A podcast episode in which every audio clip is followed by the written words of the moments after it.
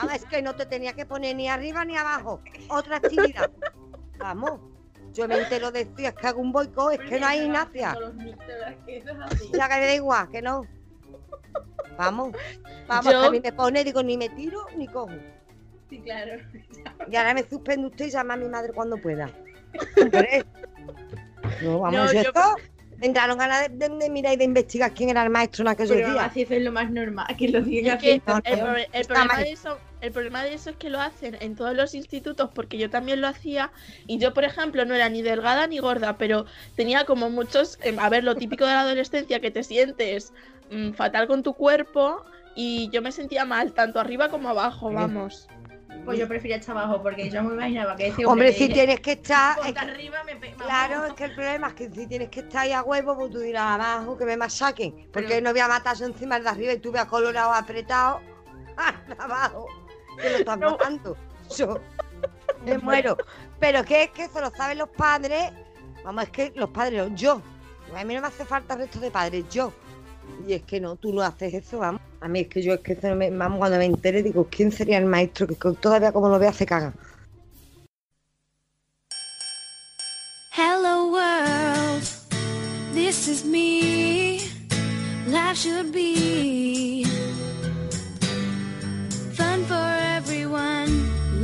Is easy if you wear a smile.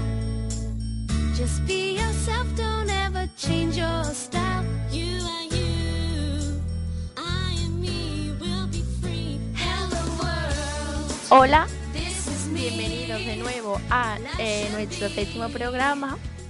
Como sabéis, este- esta semana el formato es un poco diferente porque lo que vamos a hacer es responder a las preguntas de mm, que nos habéis hecho en el Curiosca. Bueno, como siempre, está aquí Antonia presente. Hola, Antonia. Hola, hola Mari. Y hoy tenemos una invitada especial que mm, en realmente ya ha aparecido antes en este programa. Lo que pasa es que hoy mm, se presenta de verdad. Porque es que tenemos aquí con nosotras a mi madre. Que, mm, bueno, voy a hacer una pequeña presentación de mi madre. Yo le voy a decir mamá todo el tiempo, porque es que yo- a mí no me sale llamarla por su nombre. Pero se llama María José. Di algo. María José Villalora, porque por María José a mí no me conoce nadie. Hola, hola a todos. Vale, una pequeña presentación de mi madre para que nos familiaricemos un poquito. Mi madre tiene 50 años. Es de Los Palacios, que es de donde yo soy, pero bueno, es mitad de Los Palacios, mitad de dos hermanas. Vale, profesionalmente es técnico de laboratorio y auxiliar de enfermería, ¿no? Las dos cosas. Pero trabaja de auxiliar de enfermería en el, en el hospital. Sí, trabajo en la UCI de, trabajo en la UCI neonatal de Valme. Eh, en su tiempo libre, lo que más le gusta del mundo a mi madre es, aquí tengo una lista bastante larga, Lo que más. Lo que más, el flamenco. el flamenco, la calle, baila, le encanta Mar Anthony, está enamorada de Mar Anthony. Después del flamenco, ¿eh? También le gusta leer, le encantan, le encantan los hombres con melena, Pero estoy casada con un calvo. Dice que le encanta su trabajo y mm, también le encanta viajar. ¿No, mamá? Sí, me gusta muchísimo. Y comen todo lo que hay mm, en los viajes, o sea, la, ru- la ruta de gastrono- la gra- gastronómica es la que más me gusta. Bien, Entonces, como mi madre es famosa por, en este programa, por contar anécdotas, traemos una, ¿no? Que nos la va a contar ella. Vale. Antonia, ¿estás Estoy preparada? deseando. Sí, sí, estoy deseando escuchar esto. Venga, mamá, cuenta qué te pasó en Salamanca. En, en- en el último viaje antes de la pandemia. Pues nada, que como ya os he comentado, a mí me encanta mm, la gastronomía. Entonces yo no podía ir a Salamanca sin que me digan a mí cuál es el bar o el bareto más, no por económico, sino por el que sea más popular. El más bueno. No, el más popular, el, pues yo qué sé, por donde va todo el mundo, da igual rico y pobre, donde va todo el mundo. Vale, Es cerca, a mí me gusta. vale. Total, y entonces me dice un amigo, pues te tienes que ir al bar este que está en la plaza tal de Salamanca, tal y cual, que es de pinchos. Ah, pues vale. Así que vamos mi marido y yo y otra pareja, los cuatro, y vamos al famoso bar de pincho. En el bar de pincho eso era, yo qué sé, allí no cabía más gente, si no cabía más gente, eso era horroroso. Total, y vi yo, porque la- allí no se sentaba la gente, allí había alrededor de las paredes como una rapiza, una estantería, y tú te apoyabas ahí, y uno, y entonces otro iba a la barra, se traía los pinchos y te los ponía allí y te los comía de pie. Ya, pues vale. Pues yo llego y cojo mi trozo de, de barrita de madera me pongo yo allí con, con la mujer de mi primo, que es la otra pareja que venía. Estaban allí las dos y mi marido y mi, y mi primo pues allí pidiendo los pinchos. Y ahora veo que una mujer bajita se le a estrujarme y venga a estrujarme y venga a echarme más a la pared. Y venga, mira que no me dejaba, digo, y yo cuando me di cuenta rápidamente, digo, esta vez quiere quitarme el casito de barra. No, no me lo quita. Y venga a estrujarme.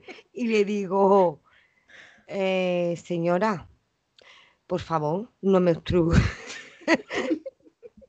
no me estruje más, porque yo tengo que comer aquí y mi marido tiene que venir con los platos. Verás que yo voy a comer aquí. Dice, claro, con mi acento dijo, andaluza, del tirón. Y se pone aquella mujer, y una leona, diciéndome que los andaluces, que los sevillanos, vamos, ni que ella supiera que yo fuera de Sevilla, pero vamos, que lo soy. Vamos, que soy de los palacios, pero bueno, queda igual. Y vamos avasallando por todos lados, que nos fuéramos a nuestras casas. Mira, yo me volví para esa mujer. Racista de Andalucía. Digo, ¿cómo? Tú te vas a meter con Sevilla, ni, ni- vamos, ni con mi pueblo, ni conmigo, que es que. Pues te puedes poner en cruz. Ah, Venga, acércate a mí más. Bueno, pues esa mujer se puso ella. Una fiera que se viene el hombre y dos hijos que tenía, que los hombres, los dos hijos eran como, vamos, el hombre era como Hércules. Los hijos como las torres gemelas ya destruidas. Yo digo, ay Dios mío, qué soba. Y entonces viene este hombre que es que ustedes vienen a los- todos los sitios avasallando y no sabes que aquí no sabéis respetar las normas. Digo, pero qué norma ni norma, si yo cogí un casito de barra de madera y no estaba su mujer, y su mujer está dándome codace para que yo me vaya. La andaluza, digo, ¿a qué no me dice más la andaluza? Que soy andaluza, pero que... Digo, entonces ya mi marido cuando a mí me vio que yo ya estaba empirando los dios gordos del pie para ser más grande que el hombre, imposible, porque el hombre me veía dos metros, pero que yo ya me veía más grande que. Digo, este, vamos, que me voy a la yugular.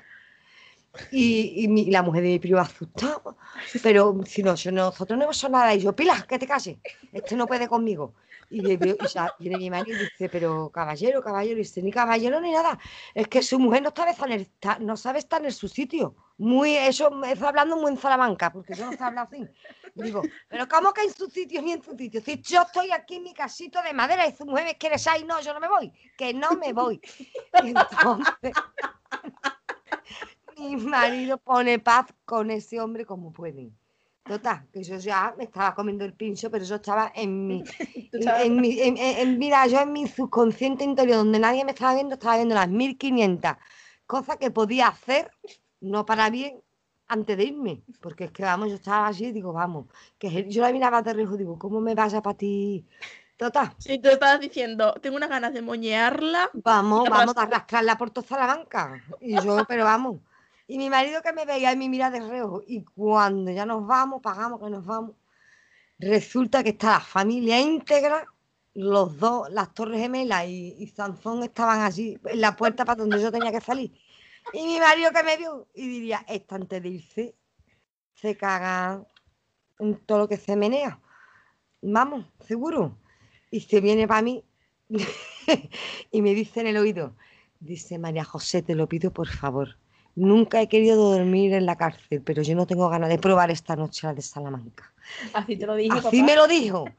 Tira para abajo y total, que eso tire para abajo. Pero a mí me entraron ganas de decirle, me voy a callar. PM. Al tío, vamos, a las Torres Gemelas y a Sansón. Y a la fea de la mujer, que era muy fea. Ojalá nos estén escuchando, ¿verdad, mamá? Ojalá. Yo soy la de Sevilla, si usted está todavía en los pinchos del bar de Salamanca. La de Sevilla, que todavía me acuerdo de usted, Sofía. Vale. Ay, qué bueno, qué bueno. Entonces, bueno, como hemos visto, mi madre es una persona que tiene mucho carácter, pero que también es muy alegre y muy extrovertida. Por eso es la invitada para responder a vuestros dramas que nos habéis puesto en el en los cajoncitos de las preguntas. Ya, Así es, Mari. y vamos. Entonces, eso es. Entonces, voy a proceder a leer el primer drama del consultorio del día de hoy, ¿vale?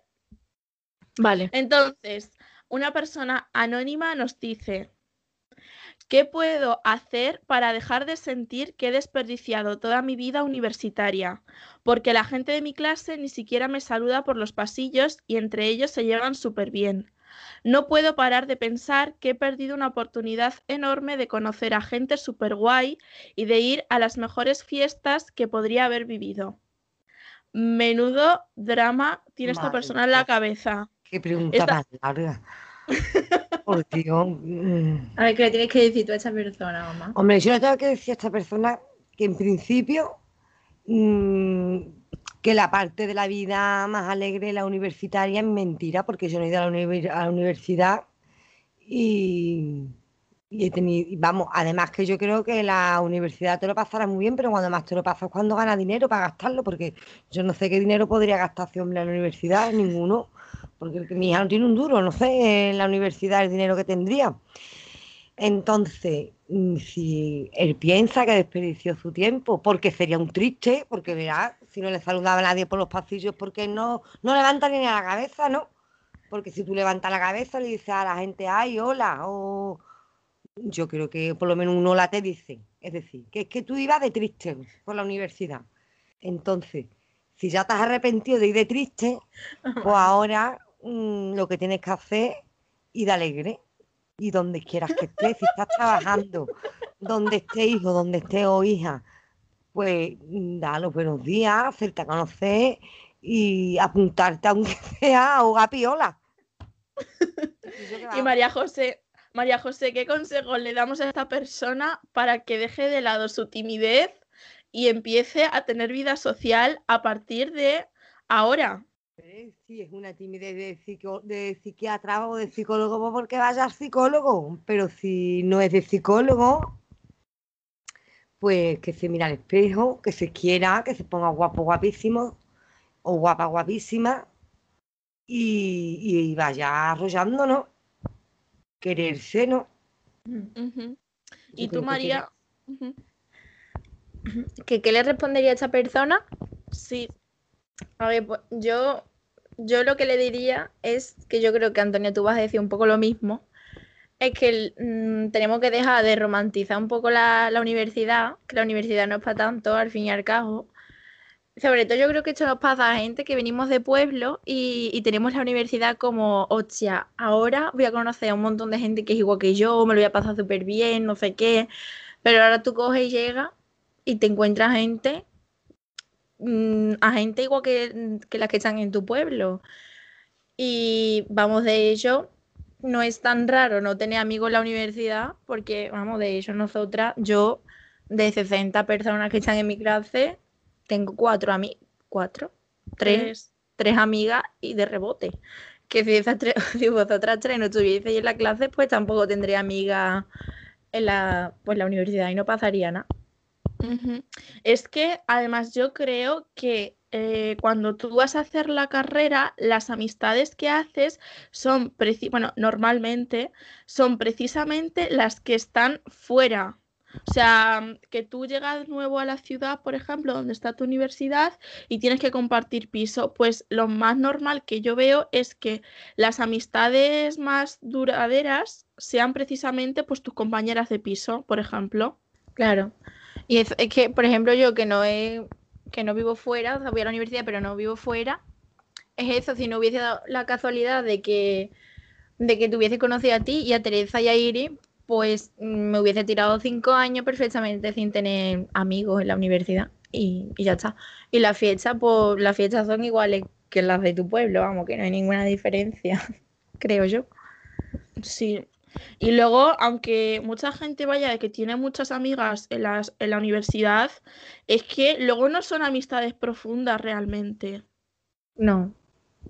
Y también de acuerdo con tu madre, María, de que esta persona, si es tímida, tampoco se puede mm, martirizar a sí misma mm, diciendo, o sea, diciendo por mi culpa no tengo amigas. Bueno, a ver, ya si has detectado el problema, pues ahora es por la solución. Claro, y que verás que la universidad son cuatro años, luego se acaba, tendrás que trabajar en muchas cosas, pues eres amigo ahí, ya está, tampoco hay que, hay que martirizarse, ¿no? Claro, ujú. Es que, Tampoco- verá, Sí, sí, pasártelo bien, es, es que pa- mm, lo de pasártelo bien y fiestorro, eso es muy relativo porque tú te puedes ir con dos amigas o con tres o con cuatro de huelga y tirarte una pedazo de huelga de puta madre y porque yo no me imagino una huelga con 60 de la universidad. Verá, yo no sé qué fiestorro será el de 60, porque yo con los 60 no hablaría, hablaría con los tres en un rincón y me estaría partiendo el culo de los 58 restantes. Claro, es lo que hacemos nosotras, básicamente. Verá, que eso es lo que hace todo el mundo. Mm, ya está. Y entonces esa persona, pues, pues coño, que vaya al médico, que vaya al médico. Y, y además que ahora me imagino que estará realizando su vida de otra forma. Es que como no sabemos lo que está ahora realizando su vida, tampoco lo podemos aconsejar más. Hombre, ahora con el COVID poca, poca gente va a ver, la verdad, también. En la universidad. Pero todavía está la universidad. No, no. La nuestra, ¿no? Es que dice que ya ha desperdiciado la universidad Porque será en los últimos años, digo yo, ¿no? o en el mundo laboral. Que disfruten el mundo laboral que hay donde hay dinero, chiquillo. Eh, ya está. Bueno, pues pasamos a la siguiente o queréis aportar algo más. No, pasamos, ¿no? Vale, sí. ¿La leo yo? ¿O Eh, tú? Sí, por... la leo yo misma, venga. Venga. Querido consultorio, sigo pillado de mi ex. RIP. Descanso Tírate de la girarda. Mamá. Qué lástima, por favor, no digas eso. Pero vamos a ver. Una persona no te quiere, razón de mapa tú no creerla a ella. Tú tienes que vamos, si mí no me quieres, te voy a querer yo, ni loca. Entonces, ¿qué hace pillado? Pillado. Lo que tiene que hacer es pillar a otro a otra. Pillado ni pillado. Ese es tu consejo, mamá. Hombre, claro. Mi consejo es que tú no te puedes llegar. Es que pillado es estancado. Sí. ¿Y tú qué haces estancada en una persona que no te quiere? Venga, A ver, ¿has no. hecho esta pregunta? Pero para que le estás riñendo, pobrecito. Hombre, el riño, porque, porque me da pena. Sigo pillado de mi ex. Y la mi ex, que, que, que la estará viendo o lo estará viendo, estará disfrutando como un enano y una enana. Fuera, ex. Te tienes que buscar algo ahora. Y ya está, y disfrutar el ahora. Ya está, una cosita ligerita, que te gusta la ligerita, bien. Que se eh, cree Tinder, ¿no? Que no te gusta la ligerita, fuera. Que te gusta la ligerita, un poquito más. Pero seguir estancado, no. Que conozco a otra gente, ¿no? Oh, hombre, es que eso es así. Es que María si no José, conoce a otra gente, ¿qué hace? Aburrirse, ¿no? Dime, Antonia. ¿tú alguna vez has tenido ex? Hombre, claro. Pues Claro. cuenta, cuenta, cuenta cómo lo superaste. Yo, yo con otros. y yéndome de juerga. Ea. Con otros y yéndome de juerga y con mis amigas.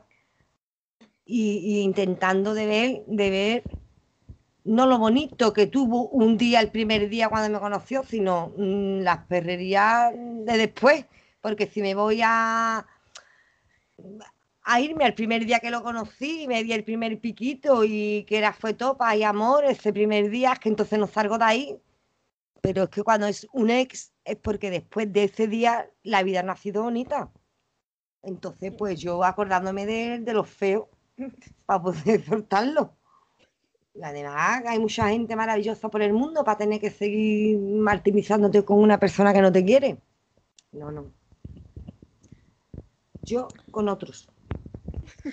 ¿Y tú qué le dirías, Antonia? Yo le diría a esta persona que piense en lo, un poco lo, de, lo mismo que tu madre, que piense en por qué terminó la relación y, y por qué se tiene que alejar de esta persona y superarla, ¿no? Pero yo creo que el problema está en que esta persona no sabe, no puede o no sabe superar a su ex, ¿no? Mm. Igual es porque la tenía muy idealizada o era una, o ha sido una relación larga y, y es difícil cuando es una relación larga, yo creo, mm, tú, a ver, con esta persona tú creas un proyecto de vida, ¿no? Porque si no, pues no estás con ella Claro. y, y creas unas rutinas y, y todo esto. Entonces, ¿qué ocurre? Que cuando se acaba eso, pues tú de repente te ves con una mano delante y otra detrás, porque todo eso pues se acabó. Entonces tienes que como reinventarte, ¿no? Como crecer. Hmm. Y, y esta persona tiene que ver la luz al final del túnel, que su ex, su ex no era su vida. El sentido a, a la vida de esta persona no se la daba su ex, el sentido se la tiene que dar la propia persona. Sí. Yo secundo todo lo que habéis dicho, la verdad, y añadiría que las redes sociales son un demonio y que hay que borrar a esa persona de todas las redes sociales por olvidarte de que existe, porque es que, hija, si tú coges, ¿no? Mm, Te deja tu, tu novio o tu novia y ahora resulta que te tiene que cargar todos los días en el Instagram 54 fotos, pues es que no lo vas a superar en la vida. Porque de las 54 de verdad son una. Las otras 48, 49 es mentira. Dice, ponte, ponte, ponte ahí que nos vamos a hacer una foto. Para, que, para reventar a la fulanita o al menganito. Así es, así es, total, vamos. Así que nos tenemos que olvidar lo de lo de mm, hemos acabado bien, no sé qué, no sé cuánto, tonterías todas. Bl- Mentira, bien no acaba nadie. bloquealo, bórralo, borra todas las fotos, quema todos los regalos, a todo lo que tengas que hacer, pero que, no, que, en tu, que en tu cuarto y en tus redes sociales no parezca que esa persona haya estado nunca. Y ya está, es que si no, aunque suene un poco raro, bueno, raro no como tóxico, pero es que es así. Sí, luego ya si os queréis reencontrar o reconciliar dentro de 40 años. Uy, ni eso, ni eso. Porque a mí ahora también me lo piden algunos de amistad en el Facebook. ¿Dónde va, chiquillo, ahora yo? Uh. Si más lo era antes, 40 años después sería, horror- será horroroso. No sé. A mí no se me ocurre, vamos. Que no tendrá ni los empastes nuevos. La boca, ¿qué dice? ¿Qué dice? No, no, no. Carbo. ¡oh! No, Pero tú con un carbo, mamá. claro, pero es mi calvo. No un calvo de hace 40 años que se ha quedado calvo, ¿sabes tú cómo? No, no. Una cosa es mi calvo, con su calva brillante, oliendo a mi perfume, y otra cosa es un calvo rodando de hace 40 años, que sabrá Dios, vamos. No, no, no. Sí, sí, que ahora se le ha ocurrido a esa persona recordar lo buena persona que eras. Pues chico, haberte fijado en su momento y vete a tomar por culo. Vamos. Y que, y que no están feos. Yo cuando los veo digo, uy, con ese falillo, Dios mío, Dios mío. Uy, a qué con, Dios mío, que le vi yo. Vamos, esto es horrible. ¿Te arrepientes, mamá, de haber salido con alguna gente? Pues claro. Me da hasta vergüenza decirlo. Hombre, es que no lo digo aún.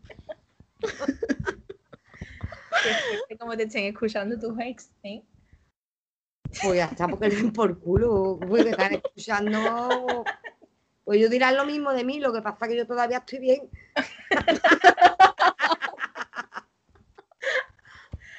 Vale. Ay, bueno, y el siguiente mensaje que tenemos es que es en la misma línea. El mensaje mm, escuetamente es tu último drama y esta persona nos dice que es un chico. Ruptura con la novia. Otro igual. Pues mira, yo le os los felicito. Porque si no quiere a su novia, lo mejor que ha tenido que ha hecho es dejarla. Pero a lo mejor la ha dejado ella, ¿eh? Pues ha dicho que la, la otra persona lo ha dejado con su no- novia. Se entiende que ha sido él, ¿no? No, no, esto ha sido al revés. La dejó ella, a él. Madre mía, siempre deja. Mm, pues ya está, porque se busca otra, es que siempre es lo mismo, otras. No una, además en plural. Claro, claro. Otra. A, gorfear, a gorfear, ¿no, mamá? Hombre, porque siempre tendrá que escoger, ¿no? Que sí, que no lo he dicho de broma, que hay que gorfear un poquito. Hombre, un poquito. Porque yo tengo un hijo también y yo pienso que el chiquillo tendrá que pasárselo un poquito bien y conocer a una, a una niña, a otra, a otra y en fin. No dejarse de llevar por la primera. No, no, hay que conocer a la gente en general.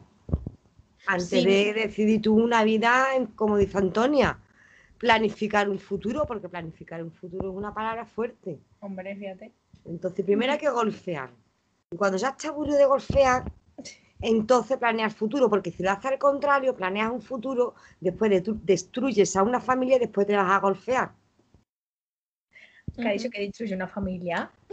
Hombre, si tú planificas una familia, haces un futuro, me imagino que te meterás en una hipoteca, tienes hijos, patatín, mamá, no, patata. esa- Ahora se aburre porque no ha golfeado antes, lleva toda la vida haciendo lo mismo y dice, yo estoy aburrido, necesito de vivir otras experiencias y ahora deja a los hijos, o bueno, los, los que los deje, pero... Es-.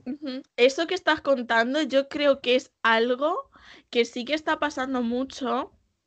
Y mm, yo qué sé, personas que están, se están viendo con 40 años, 50, que por X motivos se llenaron de responsabilidades con las edades que María y yo tenemos ahora, y ahora se están dando cuenta de que no han vivido nunca y quieren vivir la adolescencia a los 40 años.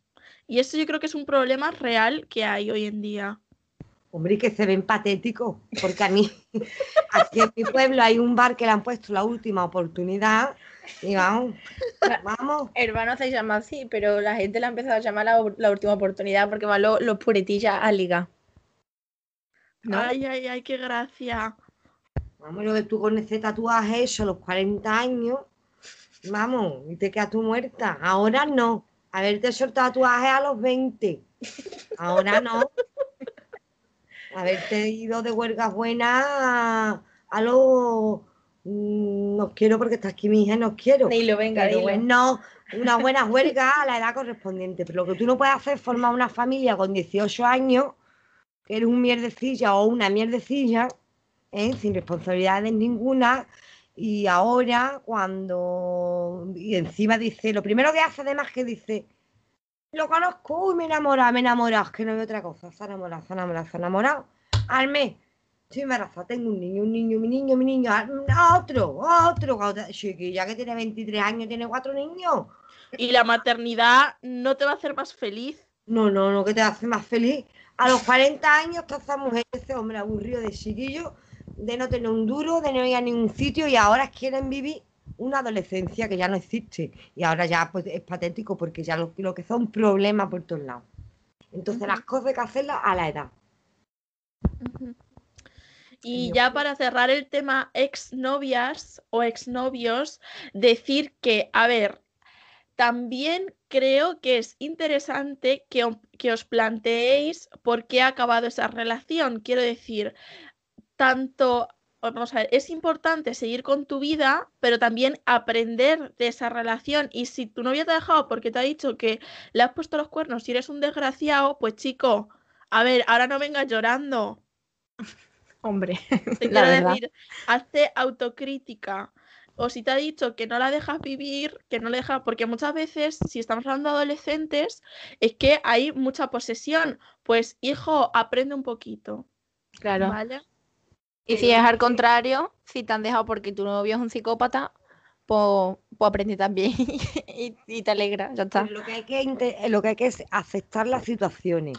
Cuando una situación amorosa, personal, como la queramos llamar, no va bien, da igual los motivos. Si es porque él está con otra o ella está con otro, da igual.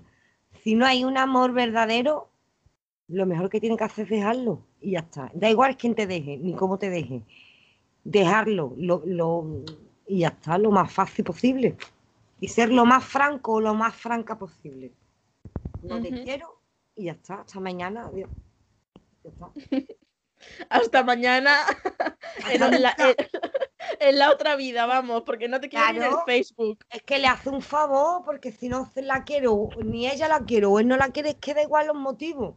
Si es que él le ha puesto los cuernos o ella se la ha puesto, es que lo mismo da. Si está con otras distintas personas porque a esa persona no la quiere.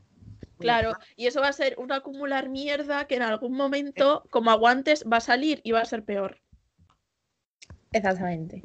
Bueno, pues pasamos al siguiente tema, que es muy interesante porque aquí estamos dos personas muy cercanas a la adolescencia, es decir, María y yo, y una madre de que ha sido una madre de adolescentes. Entonces, esta persona nos dice, ¿podéis dar, darme trucos para tratar con adolescentes?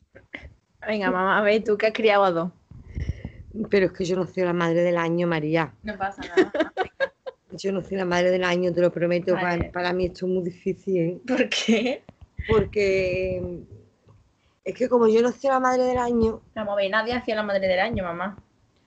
es que yo no he tenido truco, yo he confiado en mis hijos. Y he intentado que mi- mis hijos confíen en mí. A ver, Ira, mamá, vamos a plantearlo de otra manera.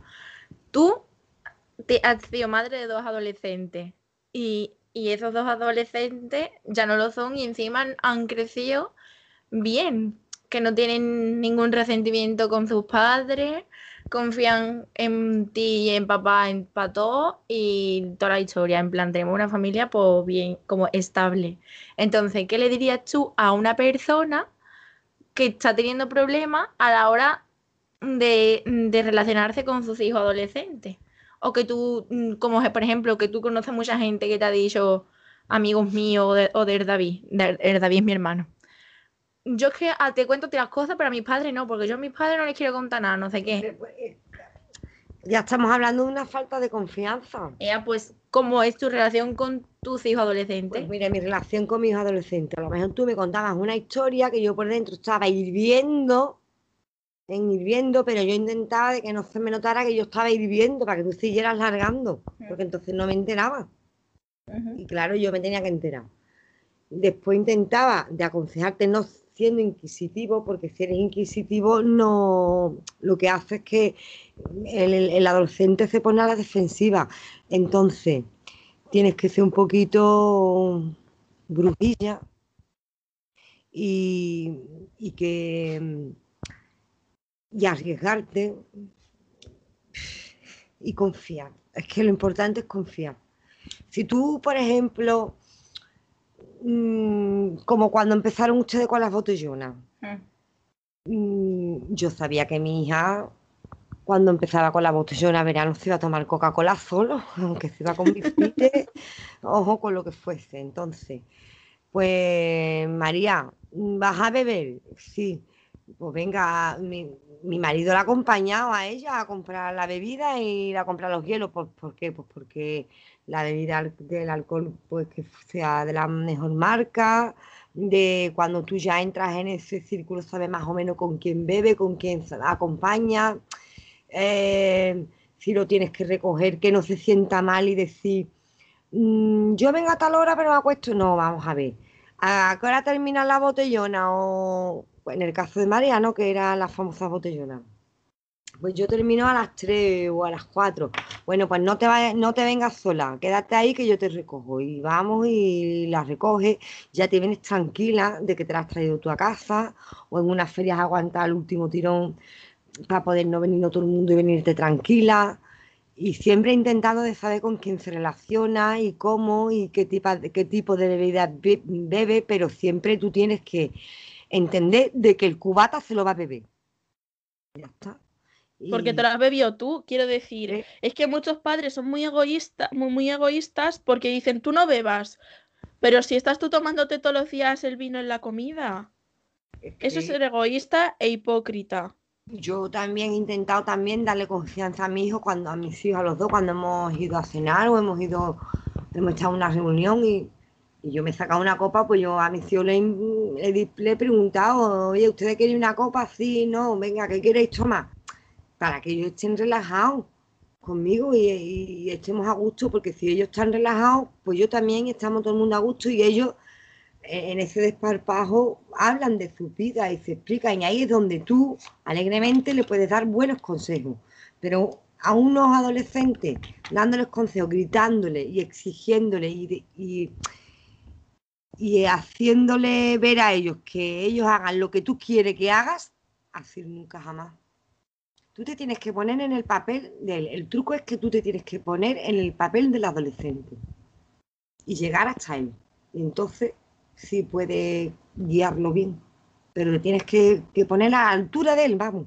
Y es difícil, la verdad es que es difícil. Mm. ¿Y tú, ¿Y tú, María? A ver, yo como persona que tiene la adolescencia cerca y que además mm, ahora mismo estoy como trabajando con adolescentes porque hago las prácticas en un instituto, eh, yo considero que me llevo bien, o sea, que yo he sido un adolescente que se ha llevado bien con, con su familia, con su entorno y todo eso, y a la vez también creo que ahora mismo me llevo muy bien con los adolescentes con los que trabajo.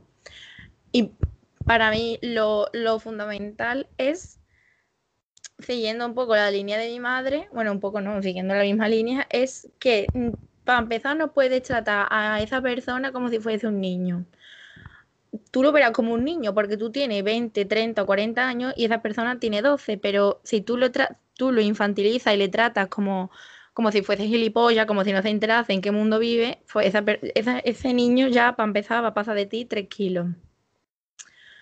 Luego, escucha, escucha un montón, escuchar todo lo que te cuenten todo el tiempo, darle todo el espacio que necesiten, hacerle saber que no van a juzgarle y, y yo creo que también una cosa importante para tratar con adolescentes es darle tú también a ellos algo a cambio. Yo, por ejemplo, con mis alumnos, con, sí, bueno, con mis alumnos lo que hago es que yo les cuento un montón de cosas mías de mi vida.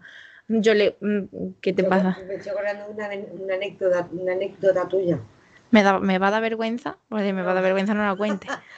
No, no, no te, es que fue muy gracioso porque a, te- a- a lo que tú estás diciendo de te doy algo a cambio. Y yo me acuerdo que tú te emperraste en ir a ver a los fitipardi, fiti fitipardi, Ujú. emperradita, emperradita. Yo quiero ver así, pero si quería yo como, y quería ir a Madrid yo no sé dónde.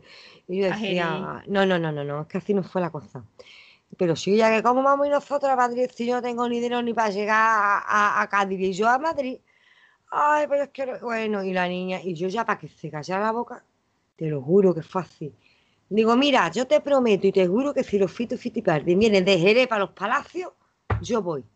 A la semana viene María corriendo. Mira que los Fito Fitipardi a Jerez. A Jerez. Por Dios, posible que venga ese hombre a Jerez, el calvo a Jerez. ¿eh? Vino a Jerez. Y entonces mi marido y yo ya compramos las entradas, nos encajamos en el concierto de los Fiti. En Jerez. En Jerez, en Jerez. Con 14 años, una cosa así era, o 15, por Mm. ahí. Pues eso, que yo creo que hay que darle cosas a cambio, no mimar a los niños ni nada de eso, pero por ejemplo, bueno, e- eso es algo material, pero también mm, emocionar. Lo que estaba diciendo, yo a mis alumnos les cuento un montón de cosas de mi vida privada para que ellos sepan como que se pueden reflejar en ti y tú en ellos. No sé si me estoy explicando. Sí, sí, perfectamente. Y ya está. Y bueno, y también darles mucha libertad, pero mm, también poniendo límites de vez en cuando, porque si no, se puede causar el efecto contrario y que se, y que se, se pierdan, ¿sabes? Así que esos son mis trucos. Yo, mm, vamos, estoy de acuerdo con todo lo que habéis dicho las dos. Lo primero, confianza, porque eso es súper, súper importante. Por ejemplo, yo nunca he bebido, pero cuando yo, y vosotros- bueno, cuando mis padres me preguntaban, ¿qué tal la fiesta? Yo decía, bien. Y yo decían, y me preguntaban, ¿has bebido? Y yo decía que no, y ellos me creían. Y o si dudaban, yo no, yo no lo sentía así, y eso también para mí fue importante, porque significaba que lo que yo les, yo, lo que yo les decía mm, valía y no estaban todo el rato, ¿en serio? A ver si luego me entero yo y todas estas tonterías. Luego tam- también es súper importante que los adolescentes no son tontos y, y saben, y luego empatizar con, con el momento tan delicado que es, Mm. porque es el momento en el que tú te abres al mundo, por así decirlo, porque tú estás cambiando y estás, cre- y estás mm, creando tu identidad como persona, o por lo menos la base de ella. Y Sí. eso es todo. Y hablar mucho, hay que hablar mucho. Y no darle importancia, aunque tú se la estés dando por dentro, pero que ellos no noten que tú le estás dando importancia. Y, y cuando estamos sentados, venga, ¿cómo te ha ido el día? Y tú y tu amigo aquel, pues saliste y entrante. Y tienes que estar mm, como sin darle importancia a las situaciones, pero tú tienes que estar por dentro analizando las situaciones. Pero bueno, y que también se sientan escuchados. O sea, Claro, claro, cuando tú te sientes en una reunión, como has estado en miles de reuniones en casa y, y, mm, oye, ¿cómo te fue el día? Y saliste anoche y qué, y te divertiste, no con quién estuviste ni cómo no, no, porque ya ahí está. Mm, Haciendo un interrogatorio. Exactamente. Es como te, lo- te divertiste sí, y, y ahí, ahí es como- tú tienes que, que ser como uno de ellos, pero que él sienta que, que como él se divirtió, pues tú estás contenta porque el adolescente se divirtió, Claro. Ujú. más o menos. Y no culpabilizar, y no culpabilizarlos a ellos de las cosas que hacen todo el tiempo. Quiero decir, todas las cosas, todas las decisiones que tomamos al final mm, somos responsables de ellas y acarrean unas consecuencias. Y eso es algo que no se puede negar en ningún momento, pero de ahí a hacer al adolescente sentirse culpable de hacer mm, a ver, es que no sé cómo explicarlo, pero no re- una cosa, yo lo que quiero hacer es marcar la diferencia entre hacer al adolescente responsable de, lo- de sus actos y otra es hacerlo sentir culpable. No sé si me estáis entendiendo, chicas. Sí, yo sí. ¿Y tú? Yo no tanto. Vale. Lo que tú quieres decir, ¿no? Es que una cosa es que tú le hagas saber a esa persona que lo que haga va a tener unas consecuencias. Es decir, si vas a, yo qué sé, bebé, ¿no? De que estamos hablando de eso. Pues si vas a beber, que sepas que se va a tener unas consecuencias de que al día siguiente vas a estar malo como un perro, de que a- se puede que hagas el ridículo, etcétera, ¿no? O, Sí. o- y otra cosa es que si, por ejemplo, tú, tu hija o tu, quien sea adolescente ha salido de fiesta y por lo que sea ha tenido un problema, que tú no le hagas sentir responsable de ese problema, que no le digas, ve, como saliste y bebiste, pues claro, eso, por eso te ha pasado, ¿no? Claro, eso es, porque las consecuencias las va a tener que asumir igualmente, porque son sus actos. Pero si tú le haces sentir culpable, lo que vas a conseguir es que esa persona, uno, empieza a sentir vergüenza y la empieza a acumular, y dos, que no te cuente nada. Claro. Pero es que salir tiene que salir. Lo, Ujú. no- lo anormal es que no salga porque un adolescente encerrado en casa es decir que está malo, ¿eh? Eso no es normal. Un adolescente encerrado entre cuatro paredes en casa, sin amigos, sin, sin hormonas por ahí revueltas. No, no, eso no es normal. Salir tiene que salir. Y a partir de ahí, bueno, que si se equivoca, pues que la vida es muy larga. Siempre se, hay, es que equivocarse, nos tenemos que equivocar, me equivoco yo. ¿Cómo no se va a equivocar un adolescente? Estúpido el que se crea que no se equivoca. Ujú.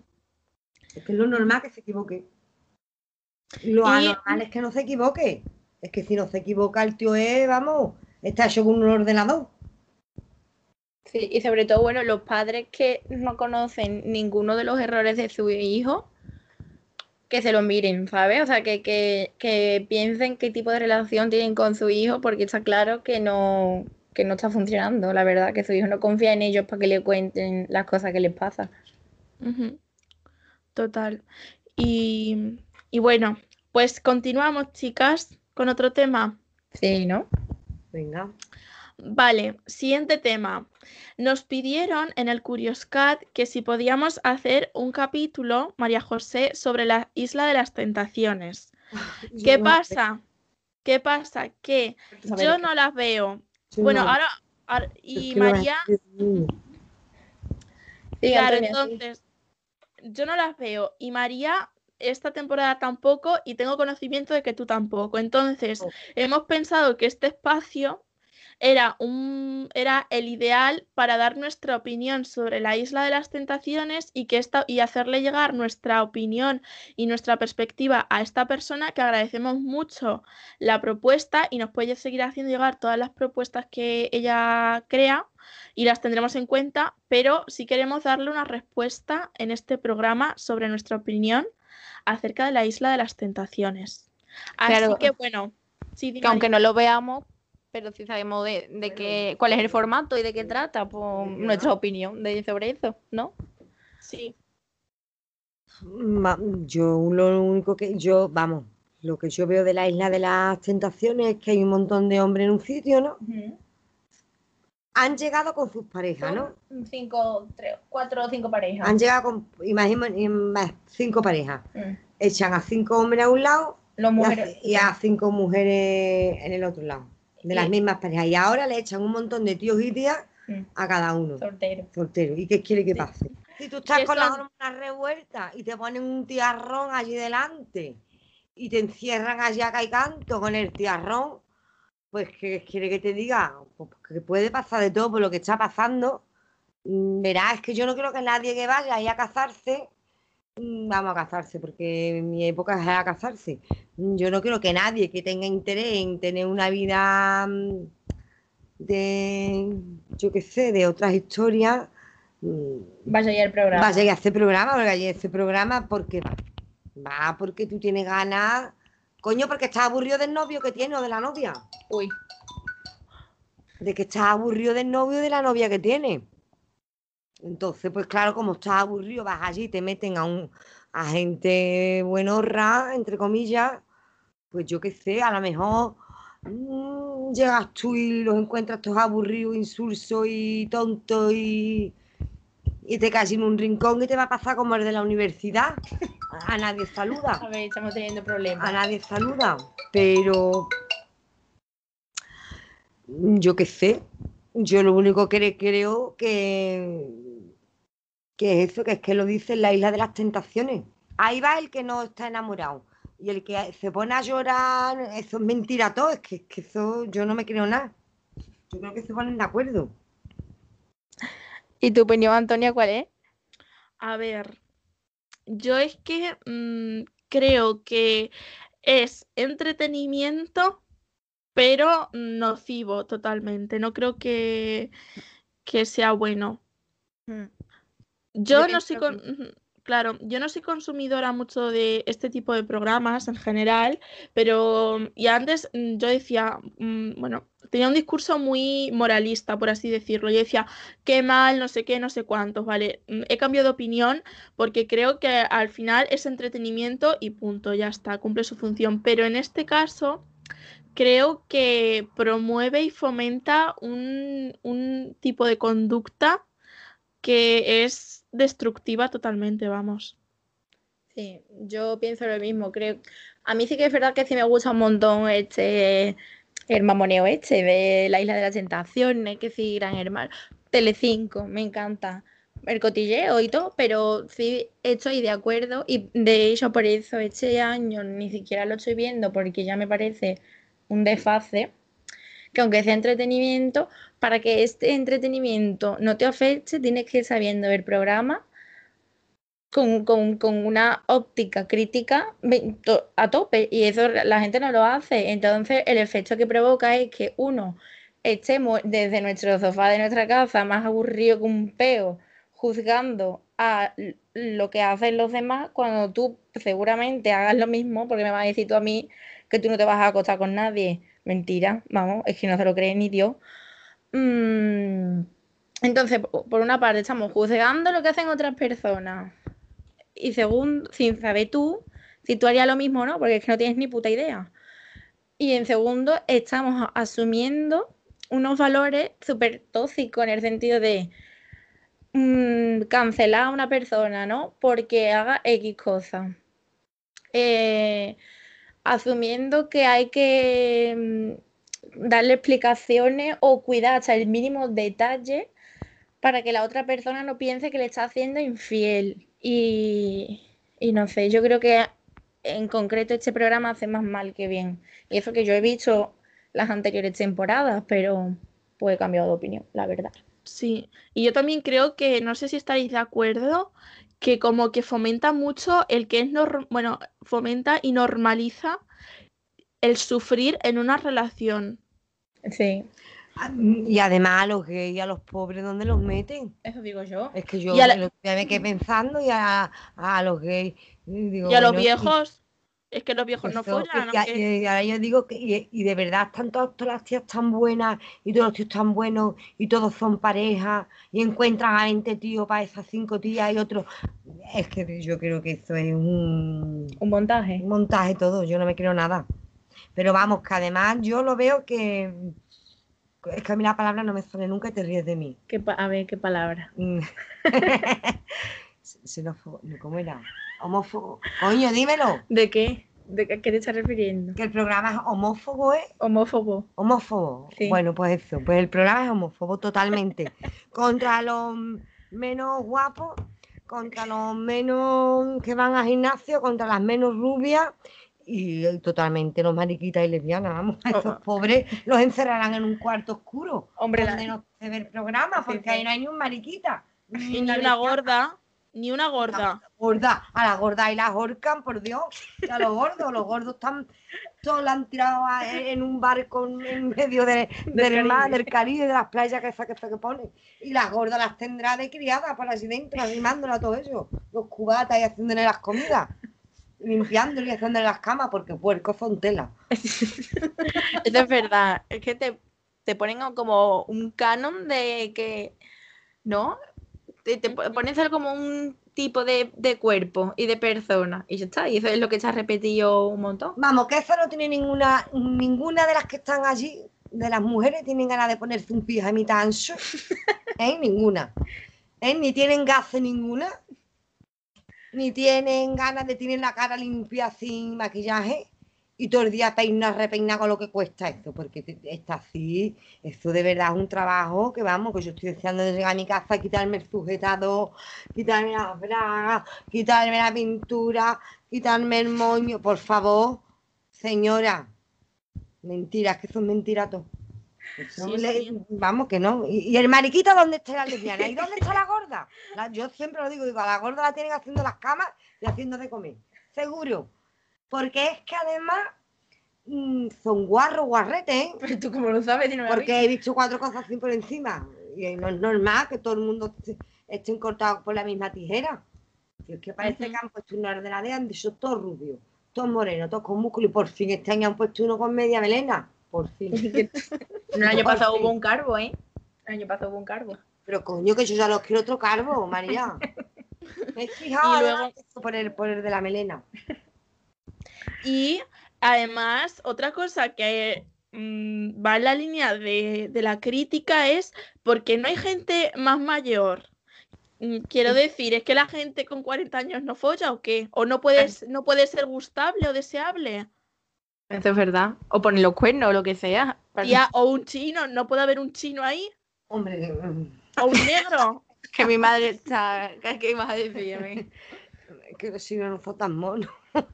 No, pero a alguien le puede gustar, ¿no? Bueno, pues eso sí es verdad. Un chino o un negrete, un negrete, un, un negrito, un, en fin, de otra etnia, un gitanito, Eso digo No yo. sé, de otra gitanos etnia. brillan por su ausencia, ¿eh? y que son todos rubios de gimnasio. Yo digo que a todos los años le toca un gimnasio. Y van a ese gimnasio. El que así lo hacen en el mismo gimnasio. Y dicen, venga, los del gimnasio para acá. Las rubias a un lado, los rubios al otro lado, los morenos al otro lado, los venga. Cinco rubias, cinco morenas, cinco, y ya está. Y le dicen, tú y tú vais a hacer pareja, tú y tú vais a hacer pareja, y ya está. Y a cuatro gordas que os tienen mirando en el espejo haciendo la gimnasia, donde dice, usted va a la cocina de comer y hace las camas. Los, mariqui- los mariquitas no valen, por supuesto. Además, digo Ni también que harán transexuales, ni Hombre, les harán transexuales. Casting de cómo se sientan en el borde de una piscina, porque tiene unas posturas en el borde de las piscinas que esto es, vamos. No he visto a nadie revolcar la piscina, todas sentadas con las rodillas. Yo voy a la piscina y en el revuelco en el pollete. Anda que no, ninguna con la espalda encorvada. Nada, nada, nada. Y clavándose los aros de los sujetadores todo el tiempo. Yo nada más digo, ay Dios mío, que tendrá que doler ese aro todo el día, 24 horas puesto. Uf. Eso Ah. es verdad. Ni, ni, una, ni una zona de la pierna mal depilada, nada, Ah. nada, vamos. Vamos, yo al- a, a mí, yo si fuera la isla de las tentaciones me tiran que dar un buen pastón. Oye, y otra, Encima, y otra cosa. Mm. y, y otra cosa que estoy pensando, y a ninguna le baja la regla nunca. Eso digo yo. No lo sé. Pues se tomarán pastillas para no. Te ligan la trompa. por Claro, lo que harán. Oh. Ni idea. Ya me jodería tener como hormonarme para ir a Telecinco. Claro, que se hormonarán seguro, por eso tiene unas tetas tan hinchadas. O porque se operan, ¿no? También. Te digo que van al mismo gimnasio. Eso te lo digo yo. Todos los años le toca un gimnasio distinto y de ahí los escogen a todos. Seguro. Me lo quito ni de la cabeza, vamos. En definitiva que es un circo. Ya está, que es un circo. Sí, y que si ves la isla de las, de las tentaciones, te invitamos a la crítica total. Sí. Y ya luego sigue viéndola si quiere, pero por lo menos que lo, que lo piense un poco. Por favor, y que le pongan a esas niñas unos sujetadores cómodos, porque yo es que yo estoy ya sufriendo con los de aro noche y día. Y unos pijamitas ahí agradables para cuando se acuestan esas niñas. Pueden jugar parchí también en vez de, de acostarse uno con otro. Pero. María, si hay un tiarrón bueno al lado, ¿para qué va a jugar parchí? Para eso juega con el tío. Yo eso lo veo normal. O el tío con la tía. Lo que no veo normal es los homosexuales. ¿Dónde están? Brillan por su ausencia. ¿Con quién ligan esos niños y esas niñas? Por Dios. Hombre. Y que sí. Los gays tienen derecho también a tóxicos y ya está. Hombre, es que una mariquita loca ahí, esto tratar de reír, ¿qué es lo que falta? Una mariquita loca. Tú sabes, vamos, lo que una mariquita loca da a un programa, esto te parte el culo y ahí esto te aburre. Yo me aburro cuando los veo todo el día con la copa en la mano y, y tirándose los teos. Uy, madre mía, qué empalaguera. Mucho azúcar, mucho azúcar. Bueno, la última pregunta que vamos a hacer hoy porque ya nos estamos quedando, mm, nos queda muy poco tiempo. Entonces, ¿cuáles son las características de una pareja ideal para vosotras? No existe. Venga ya, mamá. Mamá, María, que no existe. Tú- Hombre, Jo- María José, un mínimo habrá. Hombre, la pareja ideal es basamos a lo mismo. La confianza, si una pareja no confía uno en la otra, no hay pareja ideal. Sí, pero tú imagínate, tú imagínate que tú estás ahora mismo soltera y entera. Sí, Y tú quieres, bueno, lo que tú, has- lo que has dicho antes, al Tinder me lo tengo que abrir porque yo tengo que conocer a más personas. Entonces, si te apetece, claro, luego tú puedes decir si quieres quedar soltera, pero vamos a pensar que tú quieres conocer a otra persona. ¿Cuáles son los requisitos para que tú te fijes en, en una persona? bueno, yo fea no puede ser. Te lo digo ya, desde ya, lo siento por lo feo. Pero que yo, hombre, en un principio yo con un feo no, a lo mejor con el tiempo me enamoraría, pero el primer día no, desde luego. Mm, Entonces, por eso digo que la pare- pareja ideal, yo qué sé, eh, tiene que ser una persona que sea agradable. No me, me importaría que fuera más agradable que no, que a lo mejor más feo, pero tiene que ser agradable y que a mí me haga sentirme que soy la más guapa del mundo y que me quiere, ¿no? Hombre. Pienso yo. Pero si él se quiere más que yo, pues entonces ahí no, no existe. no sé. A mí me tiene que sentir que yo soy la mejor. Ujú. Y ya después hablamos. Ya está. Tú, María, seguramente que luego cuando vayamos diciendo nosotras, igual te vienen más, más requisitos. Tú, María, ¿cuáles serían tus requisitos? A ver, porque aquí a mí, mi madre me dice que yo soy una persona muy exigente, que no lo creo para nada, pero bueno. Porque para, para mí, a ver, lo típico de que haya confianza y todo eso, todo para adelante, ¿no? Que sea una persona agradable, debe de serlo. Pero para mí también es importante que haya como una, algunos puntos en común. Yo con una persona de derecha no voy a echar, mamá, y es que te puede poner en cruz, o con un católico, es que- bueno, con un católico, entiéndeme, con uno de la comunidad, con del Opus, no voy a echar con nadie del tampoco lo voy a siento estar- mucho. chiquilla, yo tampoco voy a estar con nadie del OPU. ¿Qué hago yo con un hombre del OPU? Porque Pues yo no voy a parir todos los meses, no, hija. Por favor. pues entonces yo con una persona de derecha no voy a echar, porque es que nos vamos a estar Pero pegando. pues yo tampoco con una persona de derecha, no, pero tampoco tan extremosa como tú eres. Yo no digo que sea de derecha, derecha, pero a lo mejor si el hombre. A lo mejor hay un apolítico. Sí, vamos, eso es mentira todo. Sí, No. mi hijo es apolítico. No, No, él dice, 17 años. sí, sí, la, él, ah, yo estoy segura de que si nos ponemos a analizar a tu hijo una semana, sacamos la ideología política. Bueno, apolítico no es nadie, porque tú a alguien le preguntas, ¿estás a favor o en contra del Ku Klan? Y si te dice a favor, de derecha, va, ¿sabes o no? Y si te dice en contra, es porque te hace de izquierda, no, es, a- no, Pero- es- no te dice, no lo sé. No, ay, no, de verdad, María, es que ustedes no estáis tan abiertas. Que mamá, que no. Que no, que hay gente que le da igual a la política. Pues vale, pues yo con sí, personas que le da igual la política tampoco estaría. Bueno, pues yo Claro, sí, no Pero a aún así, aún así para nuestros oyentes también decir que aunque tú no te sientas representada por ningún por ningún partido político, no implica que tú no te sientas identificada con una ideología política. Y todo el mundo se ve de alguna ma- de algún- o sea, de alguna manera todos tiramos hacia un lado o hacia otro. Ya está. Hombre. Hombre, ahí sí estoy yo contigo, Antonia. Pero, por ejemplo, la religión. Mi marido no cree en nada. Yo soy creyente. Yo tengo ahora mismo mi Virgen de los Remedios con mi vela puesta. Mí mi marido no me ha apagado la vela.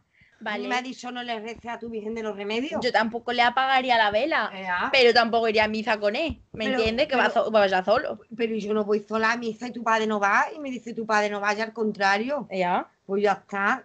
pues eso. Pero de ahí a hacer del Opus Dei va, mm, vamos, 20 pueblos. Porque yo como voy a hacer del Opus Dei, si ya como voy a estar yo todos los días pariendo. Ella, pues eso es lo que te estoy diciendo. Porque una persona del Opus puede ser agradable y no por eso me voy a casar yo con esa Pero sin persona. embargo, yo soy católica. Yo necesito creer en la Virgen de los Remedios. Necesito creer. Dios no, la Virgen de los Remedios. Entonces, mm, pues si yo digo, ay, Virgencita de los Remedios, por favor, te pido esto. ¿Por qué tiene que tener David detrás? Y, esto, y siempre va con la Virgen. Pues no, al contrario, David dice, venga, ¿dónde está tu Virgen? Venga. Y después colabora conmigo y mi marido no es creyente, vamos. Bueno, ¿por dónde iba? Que yo mm, sigo pensando que no es extremista esto de decir que tiene, que tiene que ser una persona con afinidad política conmigo, sí o sí, vamos, sí o sí. Bueno, pero tú, pero aunque si tú lo consideras importante, pues ya está. Es que es importante. Yo no le estoy pidiendo a esa persona que sea el Che Guevara, no se lo estoy pidiendo. Le estoy pidiendo que, pues más o menos, vaya al mismo Pero mm, María, si ritmo que yo. es político y ahora le Que no. tú seas de aquí que de allí, pues él dirá, pues venga, que hay que... pues Vamos, mi mamá, que no, que no, punto. No, ya está. Tiene... Hombre, yo nunca he tenido un novio de derecha. Ella pone ni puede ser ni de derecha ni a político, tiene que ser de izquierda. Y fin. Hombre, eso es lo, hombre. Yo de verdad tener un yerno de derecha para mí sería un sufrimiento muy grande. O una nuera de derecha, eso sería horroroso. Yo estaría todo el día callada. Y luego- bien, vamos. También otro requisito, que es un requisito muy amplio, vamos, como alguien me diga que esto es ser extremista, pues apagámonos. Tiene que ser una persona, porque esto es como lo que hemos dicho antes, ¿no? Aprender de los errores. Tiene que ser una persona con inquietudes. Yo, mira, como si lo que, lo que te gusta es, yo qué sé, tirarte en paracaídas, pero bueno, que tenga una afición, un hobby, una inquietud, algo que le interese, algo a lo que dedicarle tiempo, que aunque se tiene tres años hablándome de las mareas y de la migración de los peces, me da igual, pero que le guste algo. También hay una cosa muy importante que tiene que tener personalidad. Una pareja Sí. sin personalidad, eso es, vamos, horrible. Horrible. ¿Por qué? Pues porque una persona, porque la gente que no tiene personalidad, las parejas que no tienen personalidad, quieren quedar bien con todo el mundo y siempre no se puede estar bien con todo el mundo. Y entonces nunca te va a dar a ti tu lugar. Tiene que tener personalidad. Sí. Y tú tienes que aceptar su personalidad y es la tuya, pero tiene que tenerla. Te guste más o menos, tiene que tenerla. Si no tiene personalidad, corre y no mire ni para. Hombre, te tiene que gustar porque su personalidad no te gusta porque va a estar con él. Hombre, habrá cosas de su personalidad que no te guste, María. Hombre, eso pero así. eso todo el mundo. Bueno, ¿y tú, Antonia? Bueno, yo tengo muchas cosas que decir, ¿eh? Yo también soy un poquito exigente, pero yo creo que no es ser exigente, es que al final, mm, bueno, yo es que también manda narices a mí aguantarme, ¿eh? Pero- Lo primero, lo primero, necesito que es una persona que me acepte y que me apoye. Hombre, pero eso por supuesto, claro. Pa- vale, esa es como la base, ¿vale? Luego, la personalidad, lo mismo que ha dicho tu madre, también lo tenía yo aquí apuntado.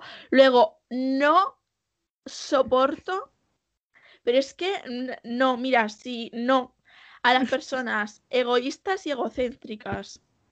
Yo tampoco. Esos son los que cuando yo digo son las personas que se quieren a ellos más que a ti. Claro, a mí, sí, sí, que tú te creas el ombligo del mundo, me supera. No puedo con ese tipo de personas. Eso es cuando yo me refiero cuando yo he dicho al principio, yo no soporto, me tiene que querer a mí, no querer ser más que yo. Claro. Para ese Ujú. egocéntrico. Sí. Luego, luego, también para mí es muy importante que la persona valore el trabajo que hacen los demás. Que sea una persona agradecida, ¿no?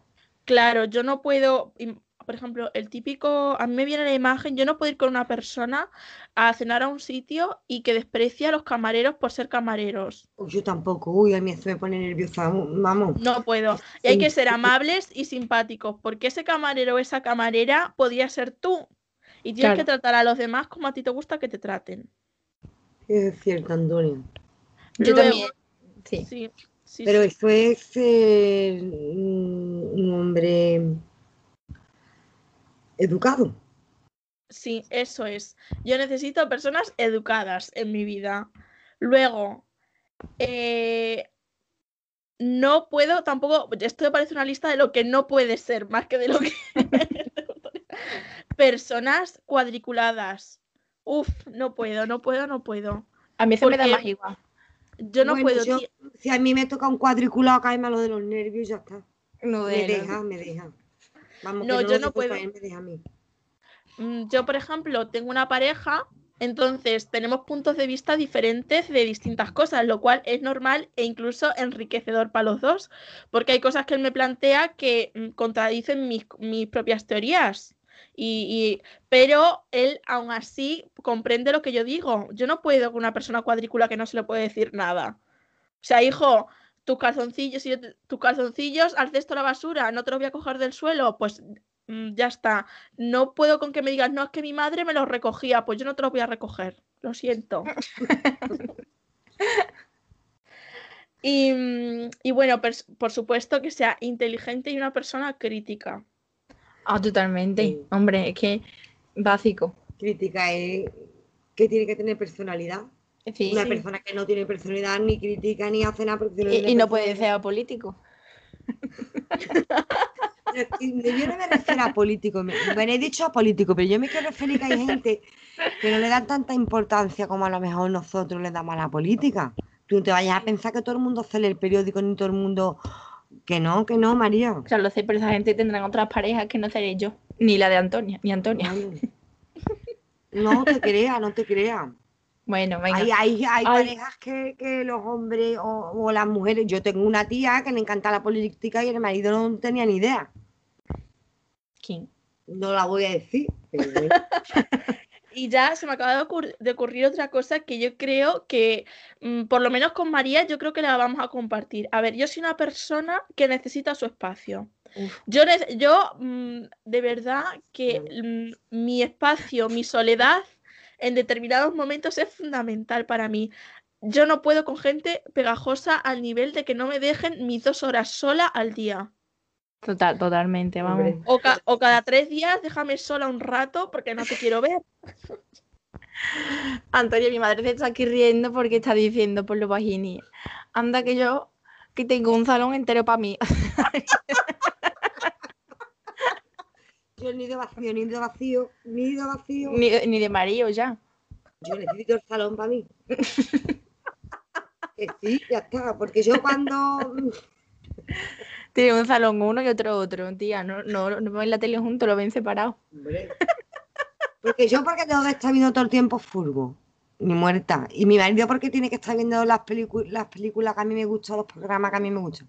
Si a mí me entretiene, sabe que la pantoja se ha matado vivo con el hijo, pues yo quiero ver a la pantoja matándose viva con el marido. Yo entiendo que mi marido no quiera verlo. Y también mi marido me entiende que yo no sé ni me importa cómo va el Barcelona. Pues ya está.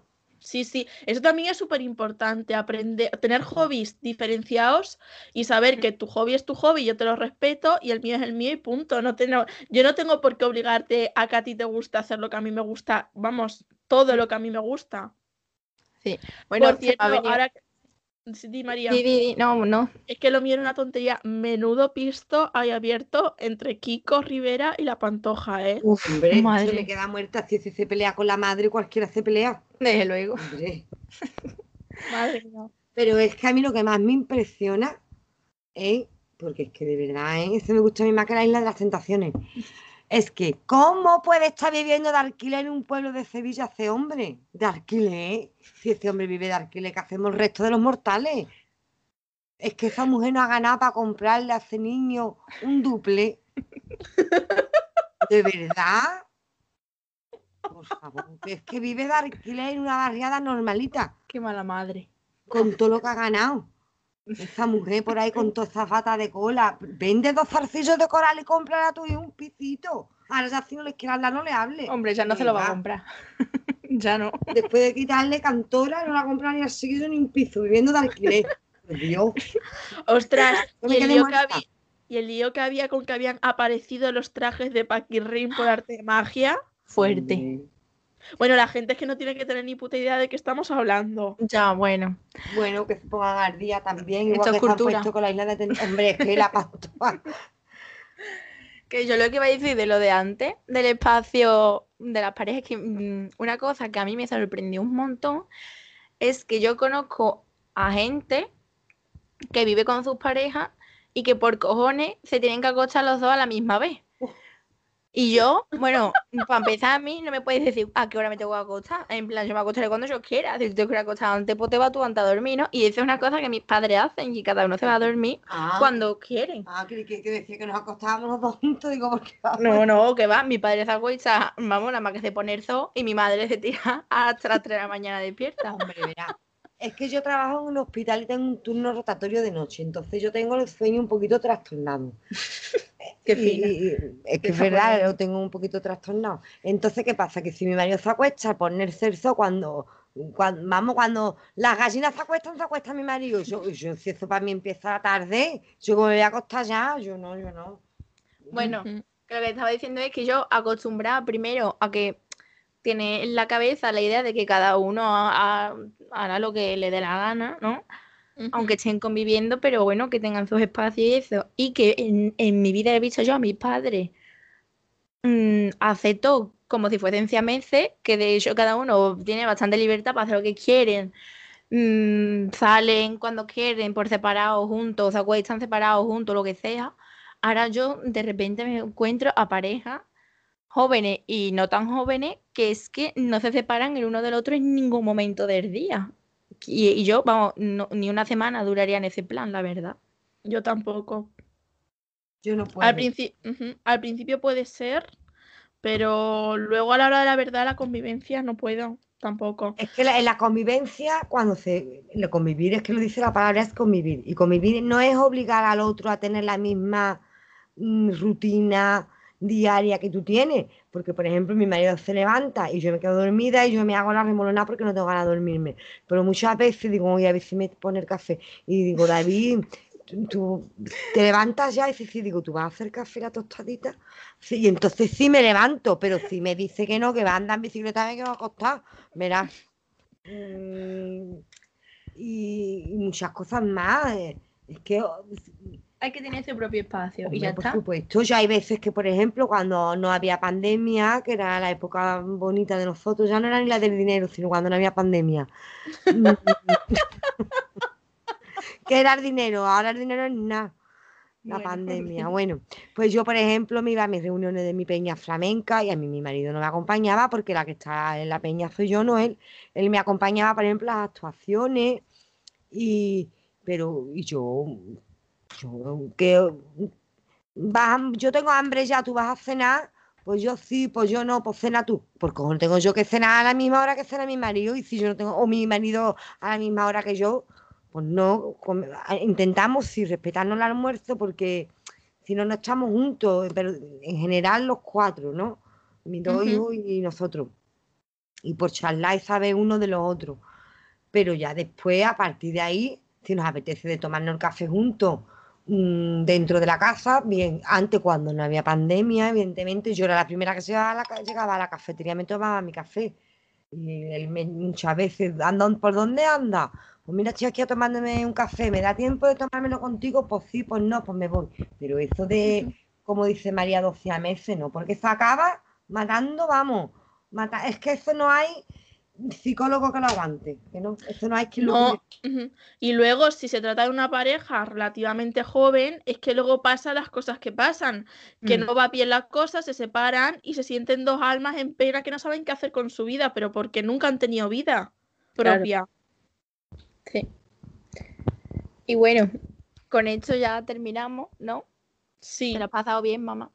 Yo es que yo ya no me he dado ni cuenta de que estábamos en el programa. Ahora yo lo que no quiero es escucharme porque eso será horrible. Que hombre. Que no- Solo.